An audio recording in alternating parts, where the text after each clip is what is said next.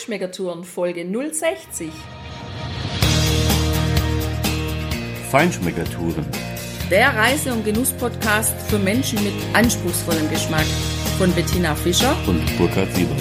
Hier lernst du außergewöhnliche Food- und Feinkostadressen, Weine und Restaurants kennen. Begleite uns und lass dich von kulinarischen Highlights inspirieren.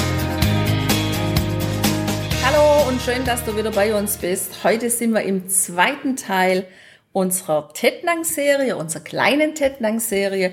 Wir waren ja in der Folge 059 im Hopfengut 20 in Tettnang. Wir haben uns unterhalten mit Lukas Locher, dem Inhaber, einem der Inhaber vom Hopfengut, der uns ganz viel über Hopfen erzählt hat und mit Deutschlands besten Diplom-Braumeister Fritz Tauscher von der Tettnanger Krone und damit geht's heute weiter. Wir haben mit Fritz Tauscher noch eine ganz schöne Unterhaltung weitergeführt. Er hat mit uns gemeinsam die Biere vom Hopfengut Nummer 20 verkostet. Du hörst also gleich zwei Biere, die wir getrunken haben, wie uns die geschmeckt haben, zu welchem Essen die super passen. Also Food Beer Pairing ist ein großes Thema in dieser Folge. Fritz Tauscher erzählt dir, was es mit der Hopfensau auf sich hat und ich habe eine Überraschung für dich, weil ich habe eine Liebeserklärung auf der Gabel in der Tettnanger Krone beim Abendessen gefunden. Wir erzählen dir, oder besser gesagt, Burkhard wird dir ganz begeistert berichten von seinem Wurstsalat mit einer Soße, die er schon bei seiner Oma gegessen hat. Fritz Tauscher gibt dir noch ganz viele wertvolle Tipps von anderen Genussadressen in Tettnang und wir reden über einen bisschen verrückten Feinbäcker in Tettnang, der zusammen mit dem Hopfengut und der Tettnanger Krone unglaublich leckere Schokoladenkreationen gemacht hat. Also, und jetzt geht's los. Hör rein. Hör's unbedingt an, weil es könnte sein, du verpasst echt total wichtige Informationen. Ja, Herr Tauscher, wir haben ja vorher viel über Bier, über Hopfen, über Braukunst geredet. Das wollen wir natürlich auch mal probieren. Sie haben uns jetzt gerade hier zwei Biere eingeschenkt. Eins ist im Glas richtig goldgelb. Das andere ist dunkel, aber nicht schwarz. So ein bisschen, naja, was hat das für eine Farbe? Es geht so in, in Rot, also dunkelrot. Ja, das hat einen schönen rötlichen Stich. Das ist äh, unser Jahrgangsbier, die Hopfesau. Aha. Die Hopfesau stellt sich immer gleich die Frage, wo kommt denn der Name her? Was ist eine Hopfesau? Genau. Die Hopfesau, ähm, die haben Sie sehr wahrscheinlich auch bei uns gesehen, als Sie heute Morgen gefrühstückt haben oder gestern in die Wirtschaft reingelaufen Ja. sind. Da haben Sie so die Das- Kronensau Antonia gesehen. Ja, genau. Ähm, es gab vor ein paar Jahren eine sogenannte Hopfensau-Parade. Da durfte jeder Gewerbetreibende in Tettnang sozusagen sich eine Sau kaufen und die künstlerisch gestalten lassen. Von Freunden, Bekannten, Kindergärten, wie auch immer. Oder sie selber bemalen oder veredeln. Und ähm, so kamen wir zu dieser Kronensau Antonia. Die Hopfensau an sich ist aber eine historische Figur aus der Hopfeernte in den 50er Jahren, als das eben noch die Handernte war, so wie es der Herr Locher vorher erklärt hat, ähm, war die Hopfernte eigentlich irgendwann zu Ende. Und zu Ende war die Hopfernte dann, wenn man den letzten Hopferanker gebrockt hat. Und dann war natürlich sozusagen dieser Simri, dieses Hohlmaß, nachdem die Hopferernter sozusagen oder die Erntehelferinnen bezahlt wurden, nicht ganz voll.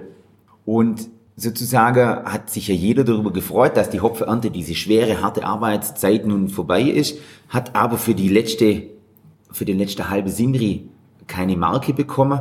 Dann hat jeder sein halbvoller Kübel gebracht und ihn der letzten Dame, die den letzten Hopfer geerntet hat, gegeben, der sogenannten Hopfesau. Und man hat diese Person natürlich dann ein bisschen gefeiert, aber natürlich auch ein bisschen geneckt und ein bisschen gepiesackt, weil sie natürlich auf der einen Seite die letzte war, die geerntet hat, auf der anderen Seite natürlich aber dadurch, dass sie alle halbvollen Eimer bekommen hat, ein bisschen mehr Geld hatte, musste sowas natürlich auch ein bisschen aushalten.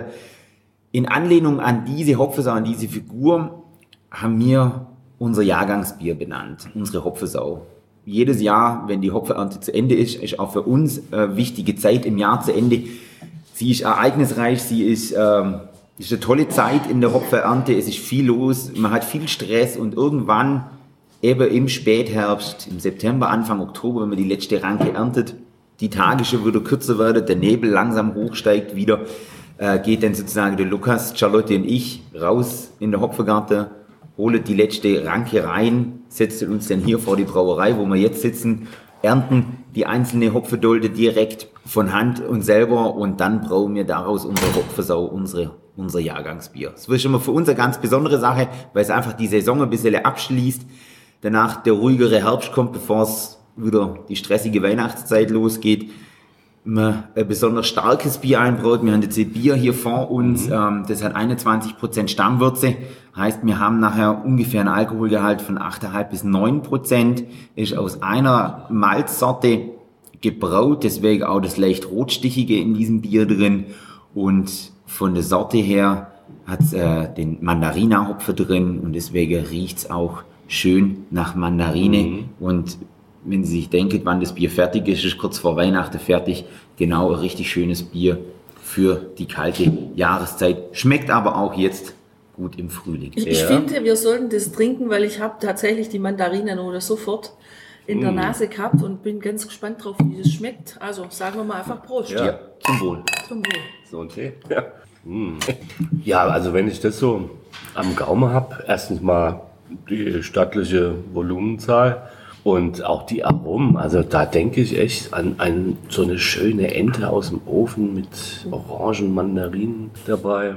Ja, passt natürlich gut da dazu. So eine schöne, schöne Entebrust. Ja. Mhm. Ja, an Orange oder so, ja, mit schöne Orangensößle. Dann das Bier dazu. Es hat eine schöne recht Süße mit drin, dadurch, dass es recht stark eingebraut ist. Es ist auch ein bisschen ölig, leicht samtig, es ist so schön auf der Zunge schön musierend aufgrund dessen, dass es äh, die Kohlensäure sehr fein eingebunden ist. Man hat ein gleich ein komplexes Aromagefühl im Mund und das ist einfach was hervorragendes. Entweder zu einer kräftigere Speise, also wie Sie gerade sagen, entweder Ente oder Geflügel. Mir empfehle es aber auch ganz gern einfach sozusagen nach dem schönen Essen solo einfach hinter raus. Mhm. Ja.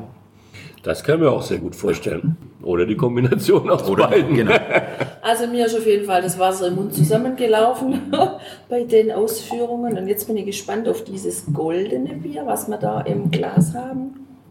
Ja, das ist auch, äh, das eine ist jetzt unsere Saisonbiere, das haben wir nicht ganzjährig im Angebot.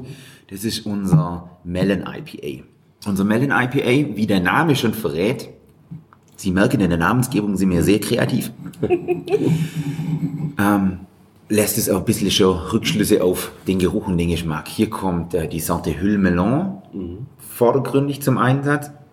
Und wenn man hier die Nase in das Glas reinlässt und man äh, schön dran riecht, merkt man diese schöne exotische Aroma. Äh, man hat hier diese Honigmelone, auch ein bisschen ins Aprikoseartige, so schöne reife Aprikose riecht man auch. Das kommt von dieser Hopfensorte Hulle Melon. Und wir fangen diese Aromen in all unseren Bieren ein, indem wir die letzte Hopfengabe nicht wie beim klassischen Brauverfahren im Sudkessel geben, in der Pfanne, sondern eben im Keller. Wenn das mhm. Bier bei tieferen Temperaturen ausreift, so um den Gefrierpunkt herum, dort geben wir, bevor das Bier fertig ausgereift ist, nach einigen Wochen nochmal extra Portion Hopfen dazu, das sogenannte Hopfenstopfer, Dry Hopping, Kalthopfung, es gibt unterschiedliche Namen. Geben wir nochmal einen Hopfen dazu und hier bilden sich eben dann diese ätherischen Öle in das Bier ein und kommen dann erst wirklich zur Geltung, wenn man es ins Glas reingießt. Ja, wunderbar. Diese Melone ja. habe ich total im Geschmack, diese Honigmelone. Ja, so einen netten ja. Teller Parmaschinken da mhm. dabei. Ja, absolut. So einen kleinen, leichten Aperitif. Ja, überhaupt. Aperitivbier. Ja, also da wird gern als Aperitif nehmen wir gern eben, sag ich mal, unser Melon IPA oder weil wenig Karamellmalze drin sind. Es ist ein recht helles Bier. Es ist nicht zu vollmundig. Es ist ein schön schlankes Bier, aber trotzdem hat man eine feine Bittere drin und ähm, dieses volle Aroma äh, über den Hopfer. Genauso bei unserem Pale Ale wird auch gern genommen als Aperitif, einfach ähm, weil es ein schönes Eröffnungsbier ist. Sie können mit unseren Biere ein ganze, ganzes Menü begleiten. Wir haben äh, letztens, letztes Jahr beim Dahlmeier eine Dame davon überzeugt, äh, dass sie nicht ins Weinregal äh, beim Dahlmeier langt, sondern ins Bierregal, verschiedene Biere von uns nimmt und zu ihrem Weihnachtsmenü unterschiedliche Hopfergutbiere kredenzt. Ein paar Wochen später waren wir wieder beim Dahlmeier bei der Verkostung im Laden. Die Dame kam auf uns zu, hat gestrahlt und hat gesagt, sie glaubt nicht, dass ich meine Verwandtschaft davon überzeugen konnte, dass auch Bier ein Menü kann und nicht nur Wein. Und das war wieder so eine schöne Sache, schöne Geschichte, wo man merkt, jawohl, Bier steht dem Wein im Nichts nach. Man kann auch mit Bier ein Menü äh, vollkommen begleiten und durch die Vielfalt, die man inzwischen hat, nicht nur jetzt im Hopfergut, sondern auch über die ganz vielen anderen Brauereien, die zurzeit da sind, hat man eine wunderschöne Vielfalt und kann natürliche, ein natürliches, gutes Bier mit schönem Hopfenaroma trinken. Ja, absolut. Das, das kommt richtig, richtig gut. Und also die Biere sind auch unheimlich unterschiedlich. Und also ich meine, soweit ich weiß, ist ja chemisch gesehen, hat ja Bier eigentlich auch viel mehr verschiedene Aromen, Aromastoffe als ein Wein eigentlich hat, oder? Ja, ich bin jetzt an der Zahl jetzt gerade ein bisschen überfragt, aber wir haben ein, an Aromastoffen, die im Bier drin sind, wenn man die jetzt analysiert und aufteilt, haben wir bei weitem mehr als im Wein. Ja. Liegt aber natürlich auch daran, dass wir einfach mehr Rohstoffe haben. Mhm. Ja, gut. Mehr Rohstoffe eingesetzt und ähm, dadurch ist das Bier an sich komplexer als ein Wein. Ich weiß, das höre die Winzer nicht sehr gern. Äh, hat man immer schöne, äh, einen schönen Diskussionspunkt, wenn man mit Winzer aufeinander trifft. Aber beides hat seine Daseinsberechtigung, beides hat seine Fans. Ich selber habe mal äh, immer schöne Restaurant, die ganz in fünf Gängen gemacht. Mhm. War ein gemeinsamer Gastronom von uns, ein befreundeter Winzer.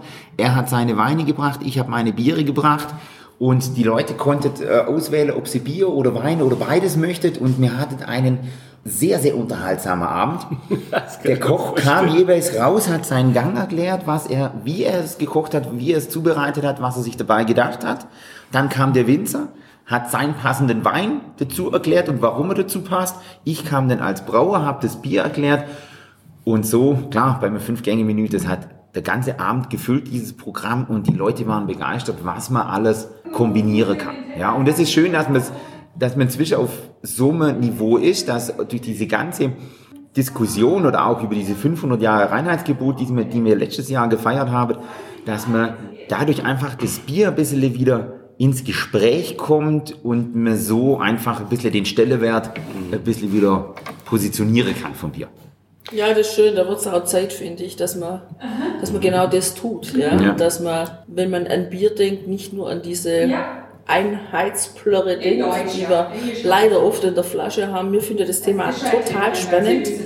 Diese Aromavielfalt, diese Unterschiedlichkeit, die man da schmecken kann und was man auch mit Speise kombinieren kann. Ja, und wir freuen uns auch drauf, auf die ja. Zukunft, was da jetzt noch kommt, weil wir haben das Gefühl, das ist alles noch relativ am Anfang, also am Entstehen. Ja, finde, also finde mir auch, wenn man da ein bisschen in die anderen Länder schaut, da haben andere Länder, sage ich mal, von der, von der Biervielfalt und von der Experimentierfreudigkeit ein bisschen uns was voraus. Das liegt aber, sage ich mal, an uns Deutschen, wir sind ein bisschen Traditionalisten. Man hält das Bier hoch, so wie man es bisher kennt, was auch gut so ist und ist da in dieser Hinsicht nicht unbedingt so experimentierfreudig, aber da braucht es halt ein paar, die sich das trauen, die sagen, jawohl, wir probieren das trotzdem, sind uns aber der Tradition nicht abgeneigt und äh, machen trotzdem mit Begeisterung und Überzeugung nach wie vor klassische, gute Halbe, gutes Pilz. Aber schaut ein bisschen über den Tellerrand hinaus und schaut, was man noch machen kann. Auch in Zusammenarbeit mit Winzer oder so macht solche Sachen natürlich auch Spaß. Wir waren auf das Slow Food neben, neben uns dran, Clemens Hendricks, ein Winzer, der jetzt sein Weingut auch von der vorherigen Generation übernommen hat, hat auch einen sehr, sehr toller Ansatz, wie er seine Weine macht. Macht auch lieber weniger und lässt die Natur da ein bisschen mehr spielen, macht tolle Weine und ähm, allein dadurch, dass wir den Messestand nebeneinander hattet, kommen da auch viele Gespräche zueinander, man unterhält sich, hat oft den gleichen Ansatz oder das gleiche Bestreben die gleichen Ziele und ich bin gespannt, was sich da vielleicht der ein oder andere Brauer in Zusammenarbeit mit einem Winzer oder mit einem Destillateur einfallen lässt, um die Kulinarik, den Genuss einfach noch ein bisschen mehr herauszukitzeln aus den Produkten. Vielleicht auch gerade in Kombination damit. Ja. Also diese Kombinationsgeschichte finde ich hochspannend. Das würde ich wirklich gerne mal erleben. Das stelle ich mir super inspirierend vor. Ja. Wirklich ein Wein und ein Bier zu dem gleichen Teller, zu dem gleichen Gericht zu probieren. Aber ich glaube, es ist einfach auch das. Und deshalb, äh, wie gesagt, äh, ihre halbe aus der Tettanger Krone, ich fand die so geil. Es hat mich so eher an meine ersten Biererfahrungen äh, erinnert, wo wo es damals noch ähm, mehr solche Brauer gegeben hat oder mehr so gebraut worden ist. Und ja, das ist vielleicht auch der Punkt, warum vielleicht die, gerade diese Kraftbier-Szene auch vielleicht in Amerika, glaube ich, ein bisschen früher entstanden ist, weil dort, sagen wir mal, auch dieses Einheits, äh, naja, von Geschmack zu reden, ist vielleicht mutig. Also sagen wir mal, dieses genormte Einheitsbier einfach schon viel länger verbreitet ist. Ne? So, Eben, da stimme ich Ihnen zu. Das ist mit Sicherheit ein Grund, warum das in Amerika schneller kommt wie in Deutschland. Weil in Deutschland, ich meine, man muss schon sehen, wir haben viele Braustädte, wir haben viele lokale Brauereien, die ihre Bierstile haben, die eine gewisse Tradition haben. Ich meine, wir sind nicht die einzige Brauerei, die in siebter Generation ist. Das ist jetzt, in Amerika wäre sowas, da wären wir einzigartig. Ich meine, wir sind auch auf unsere gewisse Art und Weise einzigartig als Krone, als Tettnanger Brauerei, ja. Aber so wie wir die Geschichte haben mit der Familie und, äh, und der Tradition und der Verbundenheit zum Ort und ähm, so findet sie das in viele Ortschaften und in viele Gegenden in Deutschland eben immer noch. Und das ist halt das, was uns natürlich einfach auch anders macht. Zu anderen Bierregionen, man ist da einfach mehr verwurzelt, mehr der Tradition verbunden und lässt sich einfach auch von dem Weg, den man da bisher eingeschlagen hat, der auch richtig war und meiner Meinung nach immer noch richtig ist, das ist auch ganz wichtig, dass man das einfach nicht über den Haufen wirft, solche Sachen. Aber wenn man den Blick ein bisschen weitet und einfach dann ein bisschen offen ist, was bringt die Zukunft? Die Gesellschaft ist einfach im Wandel, das, das Genießen, das, das Bewusstsein für Ernährung, für Essen und für Trinken wandelt sich und da muss man sich einfach ein bisschen offen sein, ja. dem gegenüber, was da auf einen zukommt. Also ich glaube, beides, die Tradition und zwar die Tradition richtig gut gemacht, wie eben früher, damit man auch das Aroma und die Geschmäcker hat, äh, den Geschmack ja, hat. Und dann, und dann das Neue dazu, was sie, was sie eben hier ähm, mit dem Hopfengut gemeinsam machen, das ist, glaube ich, genau die richtige Kombination, um, wie Sie richtig sagen, ja, dass der Geschmack, der Genuss und das Bewusstsein für gute, geschmackvolle, natürliche Lebensmittel einfach äh, ja, wieder weiter verbreitet. Ja. Sich weiter verbreitet. Ja, und auch letztendlich wieder geschult wird, weil, ja, wenn man so ja. um sich blickt, viele haben das einfach verloren, diese Sensorik ja, für ja, Genuss. Auf jeden Fall. Also das, wir, wir merken das bei uns auch in der Krone. Wenn, Sie haben es gestern genossen. Das eine Tettnanger Wurstsalat mit der weißen Soße. Viele kommen, äh, ich habe doch einen Wurstsalat bestellt. Ja, das ist der Tettnanger Wurstsalat, so wie wir den machen, mit der weißen Soße. Und den schmecken, probieren Sie die, dann sind Sie da begeistert. Ja. Rezeptur von, schon immer gleich, wird immer gleich gemacht. Genauso wie die Bratkartoffeln, ja. Die sind dann halt in einer gusseisernen Pfanne und die sind halt nicht irgendwo vorkonfektioniert, aus der Tüte aufgemacht und irgendwo schnell durch den Kombidämpfer gejagt oder so. Kombidämpfer haben wir gar nicht bei uns in der Wirtschaft, ja. Also ja. bei uns gibt es halt die gusseiserne Pfanne und da wird à la Minute gekocht. Ähm, da kommt die Knochen für Soße kommt vom Metzger gegenüber und das sind halt so Sachen, klar, ähm, das ist alles aufwendig, aber das Gesamtpaket passt am Ende des Tages ähm, und die Leute werden immer aufmerksamer. Die fragen immer, die fragen immer mehr hinter warum kocht ihr so? Warum macht ihr das so? Warum holt ihr das daher? Warum brauchst du das Bier so und so? Und warum machst du das? Guck doch mal die andere, die machen doch das, damit können sie doch das viel, viel besser machen. Ja, aber das ist halt einfach mal eine Philosophiefrage. Ja, Schade ihre Philosophie scheint ja unbedingt aufzugehen, weil das war am Mittwochabend, als wir da drin waren. Und wenn wir nicht vorbestellt hätten bei Ihnen den Tisch, dann hätten wir keinen Platz bekommen. Ja. Und da ist uns echt fast der Mund aufgestanden, wie wir sagen, mein lieber Mann, da wären viele andere ja. Gaststätte wäre da echt dankbar, wenn sie so einen Zuspruch haben hätten. Übrigens, äh, tolle Geschichte mit ihrer, ja, mit ihrer Bratkartoffel aus der Gusseisernen Pfanne. Wir hatten ja. eine Herzbratkartoffel, gell? Ja, richtig. Ja, richtig. Ja, ja, ja. haben also ein Foto davon gemacht, ja. total cool. Hat es sein Herz. Ja, genau. Die Liebeserklärung auf der Gabel. Ja, ja genau, habe ich dir geschenkt. Ja. Ja, und äh, ja, das war, wie meine Frau das gelesen hat. Und dann habe ich gesagt, ja, super. Meine Oma hat Salat immer mit einer weißen Soße angemacht. Und genau an das hat es mich erinnert. Ja. Genau so hat es geschmeckt. Und das fand ich also großartig. Ja, und ich meine, das ist ja, klar, jetzt haben sie zehn Mittwochabend in Vietnam. Ähm, ja, also die Wirtschaft ist voll. Und das Schöne ist aber auch hier an der Region, also da, nicht jetzt nur für die Chronik gesprochen, auch das ganze Gastronomieangebot in Tettnang ist gut. Die Leute kommen von Friedrichshafen, Ravensburg nach Tettnang, um in Tettnang essen zu gehen. Sie haben, klar, jetzt Spargelzeit natürlich auch eine tolle Sache. Wir haben in Tettnang einen, einen Spargelbauer, der in Tettnang halt anbaut. Ja, mhm, mhm. äh, der Familie Geiger. Kriegen wir unseren Spargel her. Äh, das Hotel Rad als tolle Adresse, äh, unterschiedlichste gastronomische Angebote. Jeder hat so seine Lücke oder seine Nische gefunden es ist ein gutes Miteinander und, und das ist das Schöne. Und dann haben wir natürlich auch noch, was in Tettnang klar, wir sind zwar kleine Städte mit, in der Kernstadt 12.000, mit unserer umliegenden Gemeinde haben wir, oder unsere umliegende Ortschaft, haben wir 18.000 Einwohner. Recht gute Industriestandorte, es sind viele Firmen da, die Arbeitsplätze bringen. Ähm, die Wirtschaft läuft gut. Sie haben die Nähe zum Bodensee sind nicht in erster Reihe, sind in zweiter Reihe. Ja, es steht so überfüllt wie direkt am See. Mhm. Sie sind aber mit dem Fahrrad in einer Viertelstunde oder 20 Minuten können Sie in den See hupfen. Trotzdem alles nur ländlich geprägt, aber gute Infrastruktur. Eine schöne Stadt zum Leben. Das ist schon was Nettes. Und wir haben natürlich auch noch Handwerk. Ja? Mhm. Wir haben nur Metzger, wir haben nur Bäcker. Nicht nur einen, sondern wir haben mehrere von, von, seiner, von der Sorte. Und das ist natürlich auch toll. Wenn Sie natürlich im Ort zum Beispiel eine zwei Metzgerei haben, Bäckerei en masse. Was heißt en masse? Das sind auch bloß noch, auch nur, nur drei in Anführungsstrichen, aber nur, nur, nur drei Bäcker. Ja? ja? Und das so für eine kleine Stadt, wie wir das sind, das ist ja toll. Und wenn dann irgendwo wieder ein Fest ansteht oder so, da schafft man zusammen und das ist eine schöne Sache. Und viele Vereine haben wir und das ist eine gute Sache in Tettnang. Ja. ja, wir sind vorher mal kurz durch die Stadt, wir hatten nicht viel Zeit, aber wir sind kurz durch die Stadt sind in einem Handtaschenladen hängen geblieben. Du ja? erfolgreich? Ich erfolgreich, sehr erfolgreich. Ja, seht Die Frau hat uns erzählt, es gibt einen Bäcker, der macht Hopfenpralinen. Ja, klar. Unser Seppi Reck, bekannt aus Funk und Fernsehen, der macht Hopferkügele. Genau, also der macht unterschiedlichste Pralinen.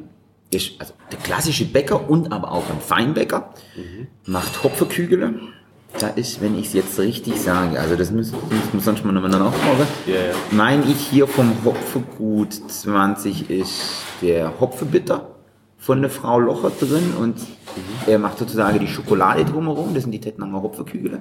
Dann gibt es die Tettnanger Hopfestange. Das sind halt sozusagen diese Holzstange mit, also nachimitiert, einfach eine lange, langgezogene Praline dann haben wir mit ihm eine Birline entwickelt, die Tettnanger Birline. Da kommt von unserem Kellerpilz aus der Tettnanger Krone Brauerei die Würze hinein und er hat daraus äh, leckere Praline gemacht ohne Alkohol. Da läbe die Würze rein, kommt nicht das Bier. Und ähm, so macht er unterschiedliche Sachen. Ist ein recht verrückter Mann, unser Seppi. Ähm, aber man kennt ihn und der macht es toll. Und ist auch noch so, so ein ursprünglicher Bäcker wird ohne Backmischungen ja. gebacken und so. Also auch so, so ein Traditionalist, so ein Purist, ja. Mhm. Ähm, er braucht keine Backmischung oder Fertigmischung oder so. Er ja, stellt sich seine Mehle zu selber zusammen, hat seinen eigenen Sauerteig, den er zieht und hegt und pflegt und ähm, hat auch ein glutenfreies Brot mal entwickelt, dieses Gemüsli-Brot. Mhm. Aber klar, und dann hast du natürlich auch einen, einen Hasebär, also Urgestein in Tettnang ist der Bäcker, wenn sie bei uns durchs Tor durchlaufen, auf die, direkt auf die Bäckerei zu. Was bei dem los ist, Wahnsinn. Der macht Brot oder der, also für mich ist es der, der das beste Kleingebäck macht. Seele, Bäcker, okay. Rätzler, mhm. Laugeknote. Meine Kinder schwören auf diese Laugeknote. Ja, das verstehe ich. Wenn du da morgens, ich habe mir einmal erlaubt, äh, andere, ein anderer Laugebäcker zu holen. Die Kinder haben die nicht gegessen obwohl die vom Seppi auch gut sind und toll sind. Ja klar, der Seppi liebe zum Beispiel die Seele. Die beste Seele macht der Seppi, dafür die beste Laubeknote macht der Hase. Ja, und so hast du natürlich, oder das gleiche ist bei dem, bei dem Metzger. Metzgerei Forster gegenüber hat zum Beispiel die toll beste Schinkewurst, aber der, der Gössel zum Beispiel hat die bessere Seitewürstler. Okay. Nach unserer Meinung. Ja, aber das ist, Geschmackssache. Geschmackssache und darüber ja. lässt sich jetzt streiten. Ja. Äh, und ich finde aber das Tolle, dass du nur einen Tettnang nur die Auswahl hast. Ja. Eben. Sie können nämlich entscheiden, schmeckt mir das besser oder das besser. Wenn alles gleich schmeckt, dann haben sie die Entscheidungsfreiheit keine mehr. Ja, ja. und man kann ja froh sein, dass man solche Betriebe einfach nur am Ort hat. Ich meine, Absolut. Wir haben jetzt den Tettnang, klar, wir waren damals die letzte von 26 Brauereien. Inzwischen haben wir wieder drei. Wir haben eine Gasthausbrauerei Tschöre, wir haben jetzt Hopfergut 20. Wir haben eine kleine Stadt, wie wir sind, drei Brauereien, drei, äh, zwei Metzger, drei Bäcker. Hallo? Ja. Das ist schon. Das Wirtschaften, die laufen. Ja, ja, absolut. Also so. da sehnen sich andere Städte danach wirklich. Also ich sehne mich da auch danach. Genau. Nee, also in Tettnang wird Genuss groß geschrieben, das können wir auf jeden Fall festhalten. Unbedingt. Der Fritz Tauscher hat uns unheimlich viel Lust drauf gemacht, diesen, wie er gesagt hat, verrückten Bäcker persönlich kennenzulernen. Deswegen haben wir uns auch spontan entschlossen, da noch einen kleinen Abstecher hinzumachen. Und ich kann dir eins sagen, der Fritz Tauscher hatte absolut recht mit seiner Aussage. Das ist ein echt knuffiger und verrückter Typ, der auf super geniale Ideen kommt, was der in seiner Backstube alles so macht. Ja, der hat uns wirklich nicht so viel versprochen. Also es war überhaupt kein Problem. Der hat sich wirklich gefreut, dass wir da eingerollt sind, ohne Voranmeldung. Es war überhaupt kein Thema. Und dann sofort hinter die Theke in seinen, ja, in seinen, wie sagt man, so quasi Büroraum zwischen Theke und Backstube geholt und uns einen Kaffee angeboten. Und da hingen schon einfach so ganz nette Schilder. Ein bisschen verrückt ist völlig normal. Und ich finde, das kann man wirklich nur unterschreiben. Und man merkt an seinen Produkten von diesem Seppi Rec, dass er echt ein Purist ist, so wie das der Fritz Tauscher auch gesagt hat. Ja, das war einfach Backware pur, wie das früher einfach, wie man es kennt aus der Kindheit oder wie man es kennt einfach von den guten Bäckern, die noch richtig was machen. So macht das auch. Da gibt's keine E-Stoffe und nix. Der hat uns die Sachen probieren lassen, ja. Und äh, allein das Müslibrot fand ich schon eine äußerst spannende Kiste, ja. Ein Brot, was, ja, das schmeckt ja so ein bisschen nach oder hat sich so für mich angefühlt, so wie so ein bisschen so eine Art Pumpernickel. Also ein herzhaftes Brot, eins, was richtig satt macht. Wir haben uns das probieren lassen mit so einer Frischkäse und ein bisschen Gurke oder Radieschen drauf. Das hat richtig klasse geschmeckt und ist natürlich für jemanden, der Zöliakie hat oder einfach aus gesundheitsbewussten Gründen ein Brot haben will, was eben Getreide, Gluten, Cholesterin, Laktose und hefefrei ist, der ist mit dieser Weltneuheit, die der Seppi Recta ja erfunden hat und entwickelt hat, super bedient. Ja, und dass er erfinderisch ist, das habe ich auch geschmeckt mit seinen Bierlinen. Das hat's mir ja angetan, weil ich wollte ja dann schon auch schmecken. Wie schmeckt jetzt die Schokolade in Kombination mit der Stammwürze aus der Tettnanger Krone? Und ich muss schon sagen, genial fand ich erstmal, dass da ja kein Alkohol drin ist. Genau. Also das kann im Grund jeder, vom kleinen Kind bis zum Greis, jeder essen. Und ja, hat mir super gut geschmeckt. Also Schokolade mit Würze ist einfach gut. Kennen wir ja auch mit Fleur de Sel und mit Pfeffer und was weiß ich. Schmeckt immer gut. Die Hopfenstange fand ich persönlich auch sehr lecker, aber ich mag ja auch Nougat sowieso. Hopfenmarzipan ist da drin. Burkhard, dir hat's ja nicht so ganz geschmeckt. Aber ja, liegt wahrscheinlich daran, dass Nougat nicht deine Schokolade ist. Insgesamt, ja, also diese Auslage, die er hat, das ist eine Augenweide. Ich habe gemeint, ich bin in den 70ern oder 80ern, wo ich diese Vanilleschnecken da drin hab liegen sehen. Ja, da siehst du Vanilleschnecken, wo du in der Hauptsache Vanille siehst. Also die Füllung macht so, zwei Drittel aus und der Rand macht ein Drittel. Also ganz im Gegensatz zu den anderen Bäckereien, wie man es heute so hat, wo du meistens zwei Drittel diesen trockenen Hefeteig hast und dann nach der Vanillecreme suchen musst. Also eins mm. ist für mich mm. klar, wenn ich in Tettnang wohnen würde, der würde ein gutes Geschäft mit mir machen. ja, genau, allein schon diese Riesenkuchen, diese tollen Stücke. Einfach ein schöner Bäckerkuchen, nichts überkandideltes, sondern das war ja auch fantastisch lecker. Ja. Ja, und dann hat er uns sogar noch was mit nach Hause gegeben. Seine Kreation, dieses Blumenkräuterbrot. Da sind 26 Kräuter drin und schön oben dekoriert mit Blumen und das war echt richtig, richtig gut. Also als wir da reingebissen haben zu Hause in dieses Brot, da hatte ich so das Gefühl, ich stehe jetzt auf einer Almwiese und fange wie eine Kuh an, diese frischen Kräuter von der Wiese zu essen, mit so ein paar Blümchen dabei. Das war so Natur pur, das war Geschmack Natur pur. Also, wie er das schafft, dass er das auch so frisch in das Brot reinkriegt, ich weiß es nicht, aber also eins ist klar. Wenn du mal in Tettnang unterwegs bist und du stehst auf solche Kräuterbrote, dann würde ich mir unbedingt dieses Brot bei dem holen. Hast du auch sieben Mägen? Ich glaube Nein, nicht. genau. Also das haben wir dann auch mit einem schönen Stück äh, Bergkäse genossen. Das war ein Hochgenuss, ja, diese Kombination, weil einfach diese Kräuteraromen, diese frischen, die ja auch in dieser Heumilch dann so ein bisschen drin waren, super zusammengepasst haben. Und ja, also das Schöne ist einfach in Tettnang, glaube ich, insgesamt, so wie es ja vorher auch schon gesagt worden ist, dass da der Genuss groß geschrieben worden ist, dass äh, dort äh, miteinander ist, dass jeder seine Spezialität hat und jeder für sich da auch ja raussuchen kann. Schmecke mir jetzt die Brezeln von dem einen Bäcker besser als beim anderen, dafür beim anderen ja die Seele, ja oder vom Metzger die eine die Schinkenwurst und beim anderen die Seite. Also genau das, diese Entscheidungsfreiheit, die du da hast, handwerklich gut gemachte Dinge aussuchen zu können in so einem kleinen Städtchen, das ist schon echt sympathisch und macht Tettnang allemal einen Besuch wert. Genau, das finde ich unbedingt. Also wenn du mal nicht weißt, wo du hinreisen sollst und du möchtest Genuss pur genießen auf engem Raum, wo du auch dein Auto stehen lassen kannst, wo du zu Fuß gehen kannst, wo du auch was trinken kannst, dann... Das solltest du unbedingt tun, weil ich sag's nochmal, die halbe von der Tettnanger Krone, das zischt wie die Sau.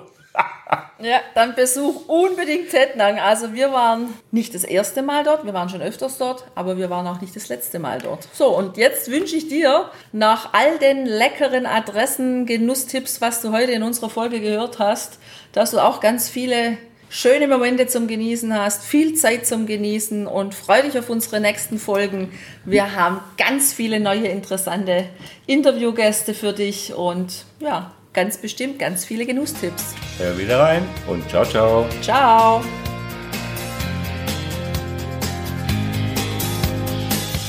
Hier endet dein Genusserlebnis noch lange nicht. Komm rüber auf unsere Homepage feinschmeckertouren.de und schau dir die Bilder zu unserer Show an. Dort findest du auch wertvolle Links zu den heutigen Empfehlungen.